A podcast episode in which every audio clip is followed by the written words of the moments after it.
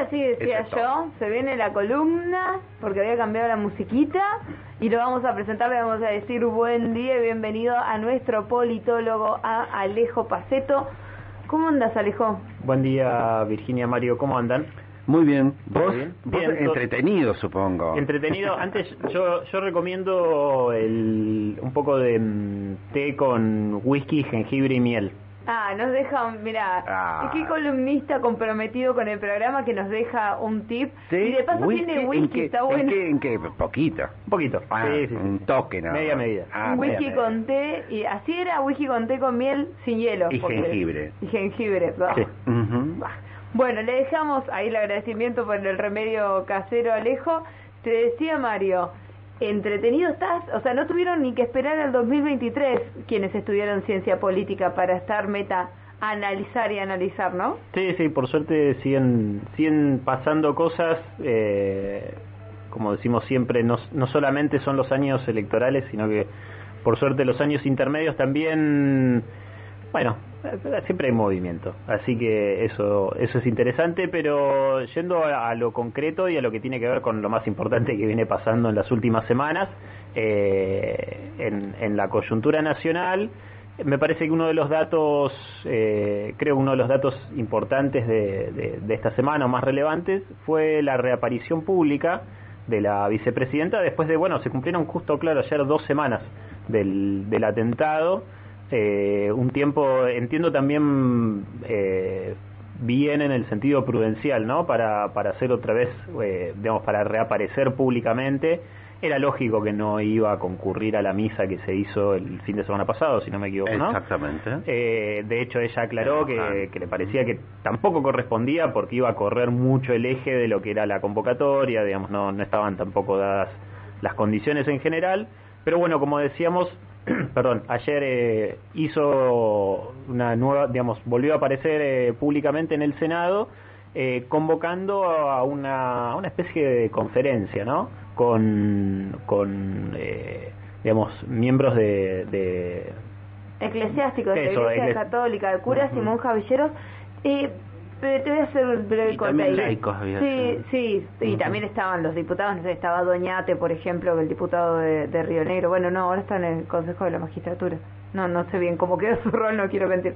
Eh, ¿Por qué no supimos nada de que esto iba a pasar? Porque yo no había escuchado en ningún medio nacional, digo, porque están más vinculados a la información de Casa Rosada. No, no se había anunciado que Cristina iba a hacer esta No, la información ahí de- es que lo resolvió ella a último momento.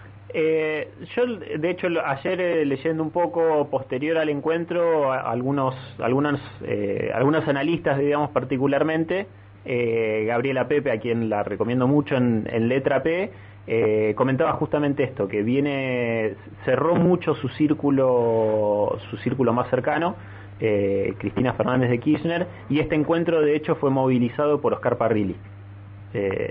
Y, y que, digamos, se está contando justamente con estas cuestiones de, de muchísimo hermetismo. Bueno, también se supo que en la semana, o no sé si ayer mismo a la tarde también se, se juntó con, con Sergio Massa, creo que fue antes. Antes de Antes, ayer. Sí, sí, sí, antes- sí, antes de ayer. Por eso se Eh, tra- retrasó un poquito lo del gas, sí. Sí, ha tenido encuentros breves, bueno, ha almorzado, por ejemplo, con Anabela Fernández Agasti, digamos, ha tenido algunas reuniones que no han trascendido mucho en la semana en De su hecho, despacho del Senado. Aníbal Fernández también se juntó con ella y en el departamento, no fue en el despacho. Aníbal. Aníbal. Fernández. Alberto Fernández también, pero nadie los vio llegar. Bueno, Alberto Fernández dijo que estuvo esa misma mañana del viernes luego del atentado, pero Aníbal Fernández dijo que también se reunió con ella, si no me equivoco, el viernes a la tarde. No quiero mentir con eso.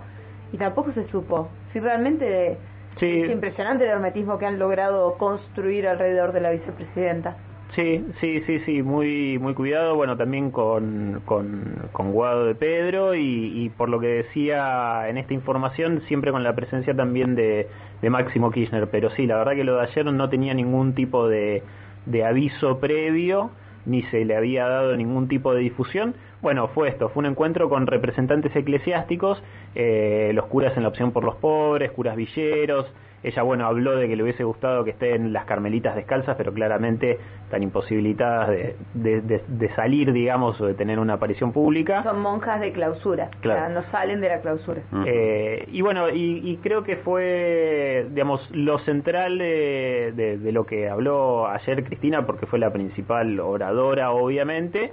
Eh, y me parece que es lo más importante destacar es que bajó mucho los decibeles, ¿no? O sea, quizás mucha gente podría haber esperado o supuesto que la siguiente, la, la primera aparición pública de la vicepresidenta después del atentado eh, fuera en otro tono, ¿no? En un, en un ¿Más tono confrontativo, más, confrontativo o, o, en un tono, sí, no sé si, a ver, hubiese sido un bajón, la verdad, decir, esa hubiese sido la primera aparición de, de la vicepresidenta.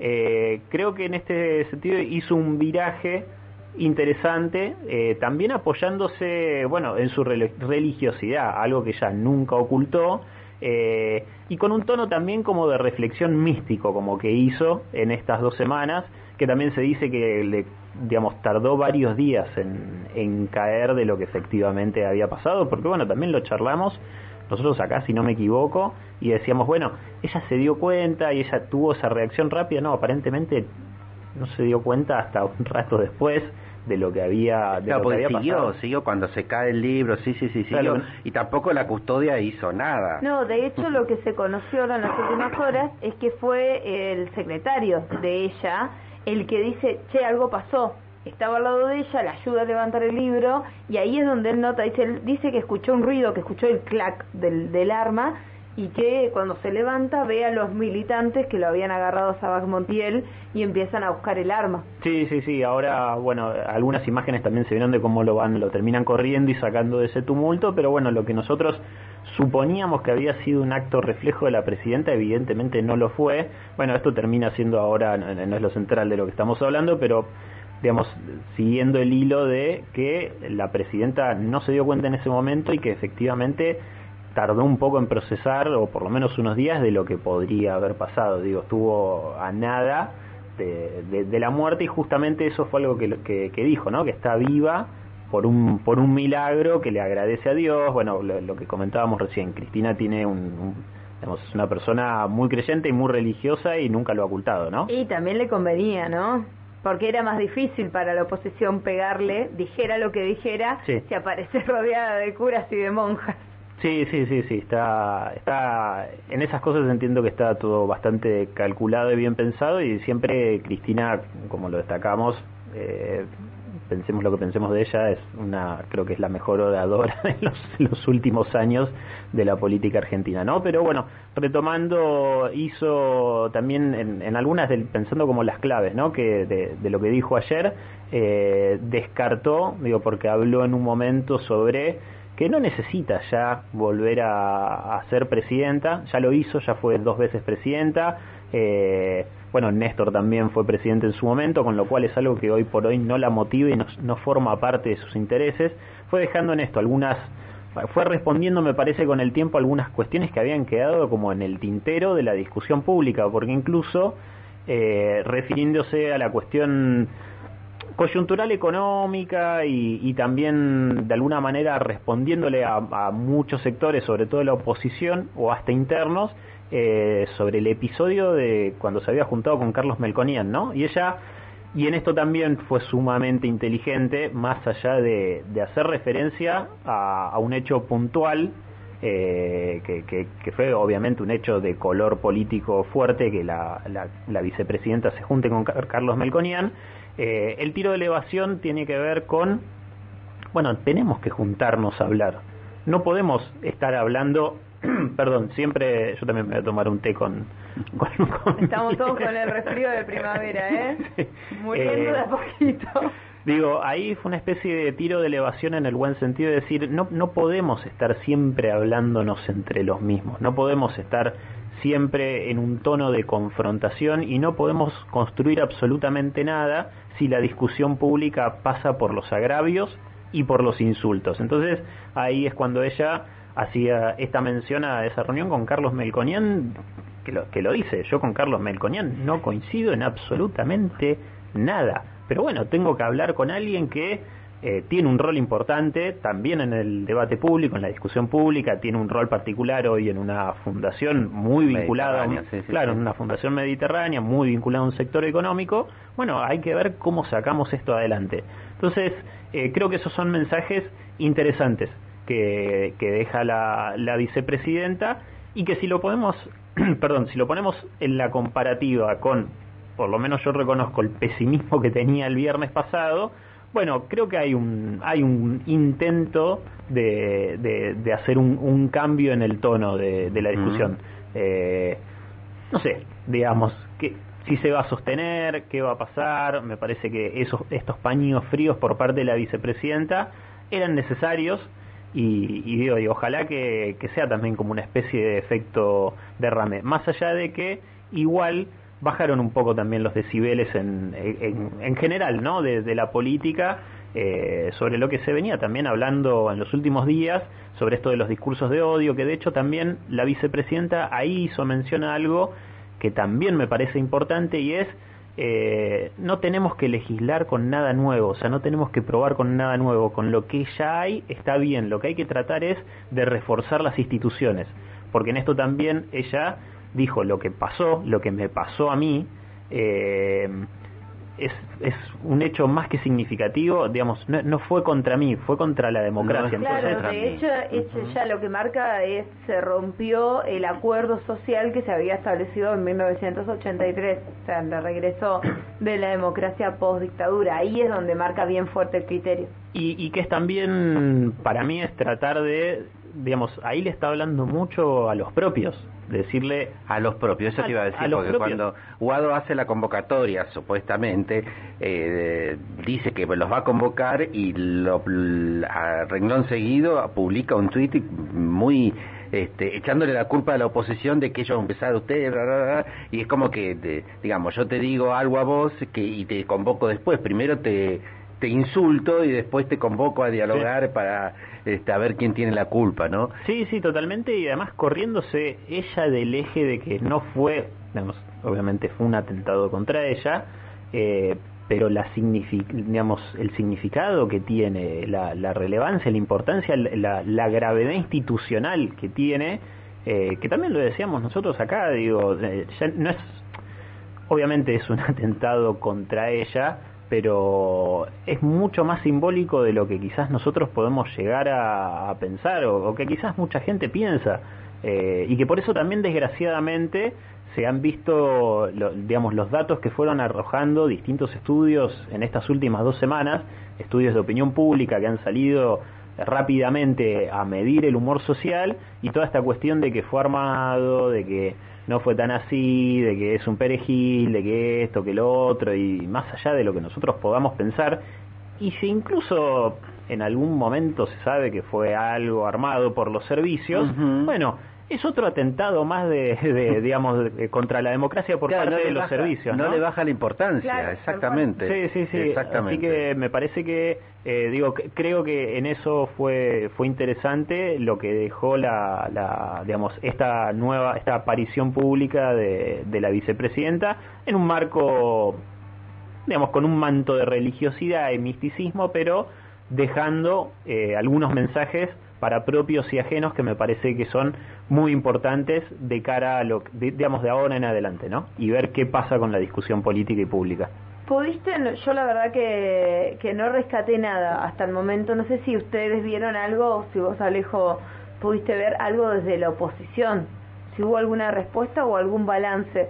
Porque de hecho, eh, pensaba ayer cuando la escuchaba, porque debemos haberlo escuchado varias veces nosotros, ¿no? Por los trabajos que tenemos, digo, salió hasta bastante en línea con la misma postura que tuvo Mauricio Macri, que Mauricio Macri inmediatamente salió a, repudiar y a solidarizarse, ¿no? Eh, me parece que en esto de entender el juego político, los máximos referentes políticos o simbólicamente políticos de cada espacio están entendiendo que hasta ellos tiene que ser el límite, que los que están más abajo pueden tirar más de la cuerda para un lado o para el otro, pero que ellos tienen que marcar el límite, pues si no lo que pierden son todos. Y anoche escuchaba a este representante de Revolución Federal, que no me voy a acordar el nombre, creo que Jonathan Morel, si no me equivoco, Jonathan Morel, y él decía, yo estoy enojado con todos, con el kirchnerismo y con Macri también. Entonces también está muy fuerte, ¿no? Esto que hemos analizado algunas veces con lo que representa la figura de Javier Milei, de decir, che, hay un montón de gente que no quiere ni de un lado ni del otro de la grieta, pero se está volcando no a una postura de decir, bueno, construyo una alternativa eh, pacífica, democrática, no, sino decir, voy a romper todo.